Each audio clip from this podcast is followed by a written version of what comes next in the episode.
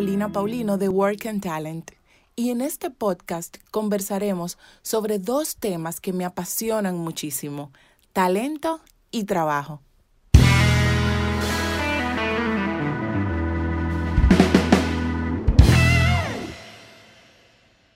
Y recibimos en esta cabina a Carolina Paulino Cuello. Ella es especialista en gestión de talentos de Work and Talent. Lo pueden buscar en redes sociales como arroba work.talent. Y con ella estaremos hablando sobre, oiga bien, el trabajo de buscar trabajo. Qué lío. ¿Ok? Que es un o sea, trabajo el tra- eso. porque es un trabajo Oh, buscar un No te- trabajo. tú, tú no recuerdas hasta el, el señor que a mí me pareció, la verdad, que súper creativo, que se paró en la calle con un letrero. Estoy buscando trabajo para mantener a mis hijas. Que uno, o sea, me parece creativo, pero la verdad es que es una pena que dé tanto trabajo buscar trabajo. Buscar trabajo, exacto. Bueno, pues eh, Carolina, ¿cómo estás? Bienvenida. Gracias, chicos. Gracias por Qué bueno tenerte de este lado.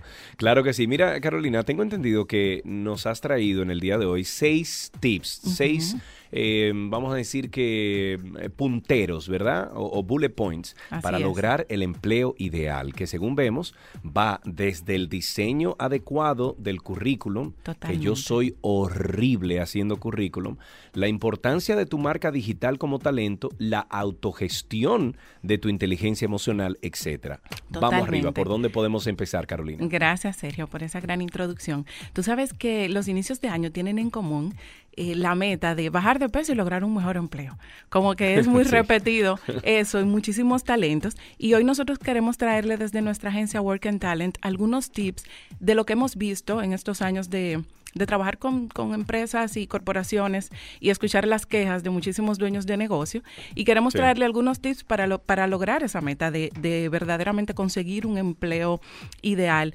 porque es cierto que existe un trabajo para los que están desempleados y es el trabajo de buscar trabajo. Eh, da Sí. muchísima muchísima lucha, como decimos, a los dominicanos, tener primero una sí. mentalidad optimista de que el mercado eh, sí tiene un espacio para los que están buscando esa inserción laboral. Yo creo que con todo este tema de, del Y, y emprendimiento... que, y que, óyeme, Carolina, y que no se valgan de una recomendación de un amigo que trabaja para en no sé, nada. y que por su en- experiencia negativa ya entonces todo es eh, negativo. Claro, para nada. claro, Yo de verdad, y lo, lo digo con mucha seguridad, eh, las, el, el desarrollo de las pymes, el tema del emprendimiento, eh, los dueños de negocios que deben de tener una estructura mínima para operar, desde un manejador de social media, un coordinador administrativo y un diseñador gráfico. Ya eso es una Sí. estructura y ya ahí hay tres puestos de trabajo que cualquiera que está lanzando una idea de negocio necesita tenerlo para ser exitoso. O sea que eso sin contar los trabajos tradicionales que en esta época del año, entre enero y abril, definitivamente tienen su pico y queremos apoyar a que la gente puedan, puedan aprovecharlo y puedan eh, Bueno, Aprovechar pues, esa vamos arriba oportunidad. entonces. ¿Por dónde podemos empezar estos tips? ¿Cuál El primero? número uno que le vamos a, a ofrecer a los que están buscando empleo es conocerse, tener muchísima claridad de cuáles son tus fortalezas para saberlas vender y cuáles son tus oportunidades de mejora para que no te traicionen en la entrevista. Eh, para mí es vital abrazar esas cualidades y competencias con cariño y con aceptación y Sí. tener clarísimo de que si no se te da el ser numérico, si no se te da comunicar, si no se te da ser creativo, no desgastarse en ese proceso, aceptarlo y poder entonces descubrir cuáles sí son tus fortalezas, que es un ejercicio serio, no tan tienes- simple. ¿Tú recomendarías, Carolina, que dentro de la entrevista una persona, por ejemplo, eh, sobre todo, eh, te voy a dar el caso de Estados Unidos. Eh, por ejemplo, mi esposa consiguió un excelente trabajo hace seis, eh, seis meses en, en un banco muy bueno aquí en, en Estados Unidos, etcétera, pero el proceso de entrevista duró alrededor de un mes y medio, dos meses. Eh, y la entrevistaron alrededor de 15 personas, desde el gerente general de- del banco Sí. hasta, bueno, un sinnúmero de personas.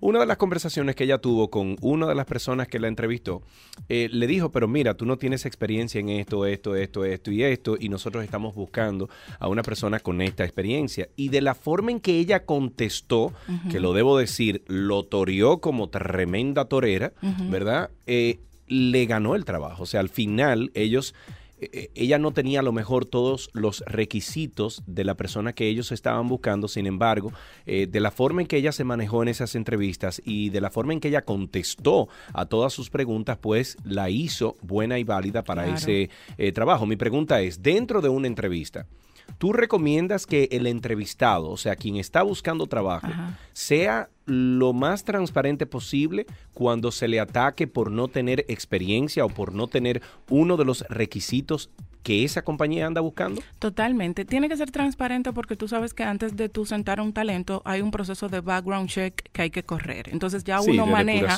hay uno, uno maneja muchísima información del candidato, de su historial y claro, nosotros siempre apelamos a la transparencia, pero más que a la transparencia apelamos también a que la gente conozca sus fortalezas para partir de ahí venderla, porque es muy probable que en ese ataque de que ella no tiene la experiencia técnica, si ella no conoce sus competencias, pues simplemente no la va a poder vender. Entonces, es importantísimo eh, y tenemos la buena noticia de que estamos en una era de selección y de gestión de talentos basada en competencias. Por eso es muy normal ver a un diseñador gráfico manejando un equipo de recursos humanos sin ningún problema, porque tiene unas competencias probadas que se prueban en ese proceso extenso de entrevista eh, que, corrió tu, compañera para validar esas competencias, porque ya no podemos tampoco dar por bueno y válido lo que dice un papel. Hay, hay preguntas basadas en competencias que determinan el nivel de madurez de la competencia del talento. Y eso pudiera ser otro tema. Pero yo me conformaría muchísimo con que la, los talentos se, se conozcan muy bien y en el proceso de... y que a lo mejor ensayen, eh, Carolina, porque por ejemplo nosotros con Gaby, cuando ella estaba buscando trabajo, tanto su mamá como su padrastro, yo y otras personas, eh, hicimos como entrevistas eh, demo, vamos a llamarle, donde le preguntábamos cosas, a ver cómo ella contestaba. ¿Cuál es el segundo tip? ¿Cómo podemos avanzar al segundo ahora? Ok, lo segundo es rediseñar el currículum, definitivamente. El currículum es eh, la cara, ¿verdad? Y la oportunidad que tienen los reclutadores para por lo menos abrir tu currículum y seguirlo leyendo. El bombardeo y la demanda de talento es muchísimo más alta que la cantidad de empleos. Y la meta es que abran mi currículum y lo lean, que no se aburran al abrirlo. Para eso nosotros recomendamos agregar infografías y, y, movernos a una versión 2.0 en donde la gente pueda tener su CV primero en una sola hoja, con un estilo y un tipo de letra mucho más vanguardista. Todavía, por lo menos aquí en el país, se siguen viendo currículums eh, trabajados en PowerPoint que ya no se usa con coronas que son ruidosas al ojo del reclutador. LinkedIn hizo un estudio buenísimo eh, que se llama The Leaders Eyes que habla sobre cómo se mueve el ojo del reclutador a la hora de abrir un currículum y, disponen de cuatro segundos y de verdad se lo creo porque a mí me pasa. Cuatro segundos. Para determinar si sigo leyendo o no tu información. Y si la verdad que no es atractiva al ojo, si no tiene tal vez eh, la, el color, la forma de lo que yo quiero ver, pues yo voy a seguir porque hay más talentos. Nosotros apelamos muchísimo a que la gente muestre a la persona detrás de las maestrías, de los talleres, de los cursos y pongan en evidencia sus hobbies. Se ven muy chévere los hobbies en, en iconos, en iconos corporativos, y también puedes saber cuáles son tus intereses y cómo es tu estilo de vida fuera del trabajo. Eh, del currículum pudiéramos hablar muchísimo, pero importantísimo el tema de las faltas ortográficas, de cuidarlas. Por favor. sí, y, me imagino que tú recomendarías buscar a una persona que haya hecho o que tenga ya un plan para un currículum eh, que sea, eh, óyeme, transparente, que sea fácil de leer. Que sea ágil, que, bueno, que honre la palabra resumen, que viene de sintetizar, de resumir, de compendiar. Y y de, simplificar información y adecuarlo a las nuevas tendencias, simplemente darle un twist. Las fotos ya no se usan, pero igual si quieres insistir en ponerla, vamos a apelar una foto corporativa, las fotos en blanco y negro están quedando chulísimas, eh, infografías como dije, hobbies, el tema de los objetivos y propósitos no se utiliza para nada, porque los propósitos se van a ir moviendo del objetivo de cada empresa. Claro. O sea que no vale la pena tú Seguimos con el próximo paso entonces. El tercer tips que les voy a ofrecer es el de adecuar tu, tu inteligencia emocional y tu nivel de energía y, hay, y en ese tips hay una mezcla de todo. El, el tema de la conducta no verbal, en el proceso de entrevista, antes de que el candidato empiece a hablar, es de verdad increíblemente determinante. La gente no se imagina cuánto. Hay muchísimos ejecutivos que lo pueden tildar de odiosos, pero yo los entiendo, que me dicen, Sí. la verdad, la verdad, no voy a perder mi tiempo entrevistando a esa persona, porque Oh, en la recepción estaba muerto de la risa con el celular viendo no sé qué cosa en YouTube, porque Ah, entró la ya. persona con el café y no le dijo ni buen día, porque lo saludé y me hizo un saludo cola de pescado. Para los reclutadores el saludo cola de pescado es un saludo como que te da nada más la, la puntita de la mano y te Los quiere como deditos. Tú zafar. sabes, que, tú sabes que ahora que tú dices eso, le, y vuelvo al caso de Gaby, le pasó eso a Gaby. Cuando ella estaba en el lobby esperando para subir a su entrevista, quien entró ahí fue el CEO de la compañía.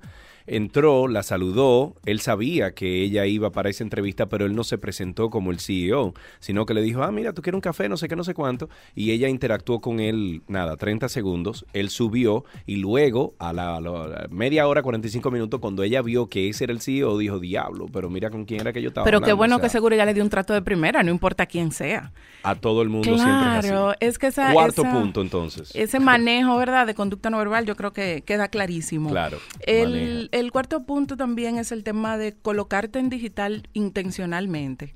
A mí me gustó muchísimo el challenge que había de las cuatro redes y cómo uno se proyecta Ah, en sí, cada sí, sí, una. sí. Genial. Porque de verdad, los talentos, así como las grandes marcas, son hechos. Y tus hechos, tú tienes que mostrarlo de manera adecuada en, en cada red. LinkedIn se sabe que es la red que nos corresponde para los que estamos en un proceso de expansión laboral, pero solamente estar por estar, eh, o sea, es lo mismo que no estar. Entonces, es crear un contenido de valor, de nuevo el tema de las fotos, que sean profesionales, de, de poder tener un contenido que llame la atención de tus seguidores y de las empresas a las que tú sigues también. O sea que para mí es muy importante esa parte de colocarse intencionalmente de manera digital. Ok, muy El quinto tips Quinto. es revisar tu buro de crédito y tus contravenciones. Nosotros Uy. creemos muchísimo en que en cumplir deberes para exigir derechos, creemos muchísimo en la responsabilidad ciudadana, al igual que ustedes. Sí. Y muchísimas empresas, como hablábamos, realizan su, su background check, que están en todo el derecho de, de hacerlo. Y la verdad es que muchas veces, a veces nosotros hemos, somos parte de endeudamientos que ignoramos. Mira, hasta para tú sacar un celular de tu primo que te puso como referencia, Ajá. eso que tú en, ni Sí, te enteraste sí. y el primo no lo paga. en tu buro de crédito sale Eh, igualito. sí. Ajá. O sea, igualito. No hay una diferencia de que yo no lo conocía o lo que sea. ¿Y cómo uno puede revisar eso? Sí, en TransUnion tiene disponibilidad dos veces al año gratuita para la gente Sí. hacer su, su chequeo financiero. Yo lo recomiendo en este momento del año, es vital.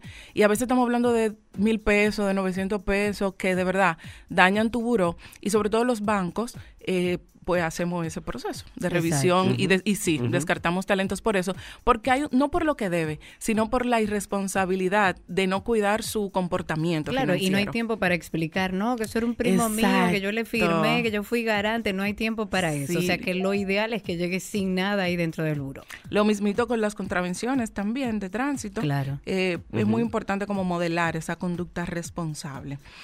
También el sexto tips es conocer... y una preguntita, eh, Carolina, que me están haciendo de este lado. Em, ¿Las empresas tienen acceso a todo eso de la persona que aplica para un trabajo? puedo hablar por los bancos y sí, los bancos 100%.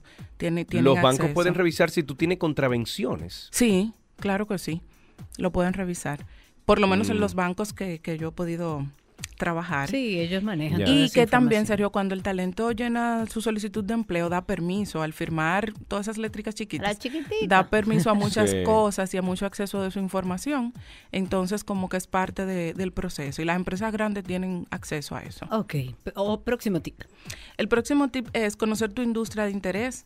Eh, hay muchísimas personas muy atraídas por el tema del empleo remoto, de las jornadas semipresenciales, de trabajar tal vez con su pareja, que hay muchísimas instituciones que lo permiten, pero hay que conocer cuáles son en ese proceso de búsqueda, hacer ese benchmark de me interesa trabajar en una empresa en la cual me puede expatriar, ok, cuáles son los bancos que hacen ese proceso, cuáles son las corporaciones, las industrias, y conocerla implica adecuar tu CV entonces a su cultura, al idioma, manejarte en la entrevista según lo que ellos están también eh, buscando. Yo tuve la oportunidad de estar recientemente en una empresa donde eh, la gente podía llevar su mascota. Era una agencia publicitaria, Sí, claro está. sí, Ay, qué sí. Pero, y chulísimo. Entonces, es importantísimo que si te interesa y para ti es importante, porque la verdad es que para los millennials cada vez más importante tener un balance entre, entre calidad de vida y trabajo. Si para ti es importantísimo poder expatriarte, poder ah, tener, eh, trabajar en una empresa donde tú puedas practicar el inglés. Hay muchísima gente en la entrevista que se graduaron y tienen muy buen inglés, pero no han tenido la oportunidad y el escenario para Claro. practicarlo. Si, si te interesan todas esas cosas muy puntuales y tienes empleo y lo que quieres es moverte y expandirte, pues te toca hacer un proceso de benchmark de tu industria y conocer dónde son, dónde están, perdón, y quiénes son. Genial. Ahí están los seis tips, ¿verdad? Están los seis tips. Yo para cerrar quiero recomendarle a los que están en este proceso, porque enero, febrero y marzo suelen generar mucha ansiedad, la verdad, para los que están buscando empleo. Claro. Es que sean pacientes, que sean más empáticos que simpáticos con las ofertas de empleo. A veces la gente es muy emocional, eh, acepta cosas, ¿verdad?, que no están muy organizadas y que se abran a muchísimas posibilidades. Hay muchas formas de tú eh, obtener un empleo remoto teniendo tu empleo actual, organizándote y trabajándote en jornadas extendidas por un tiempo en lo que tú logras ese plan o esa meta que tú tienes. Pero sí les voy a pedir que sean pacientes para que ese nivel de ansiedad no los traicione al momento de la entrevista. Genial, la verdad, genial. Resumido en poco tiempo todo lo que necesitan. Los invito a que sigan a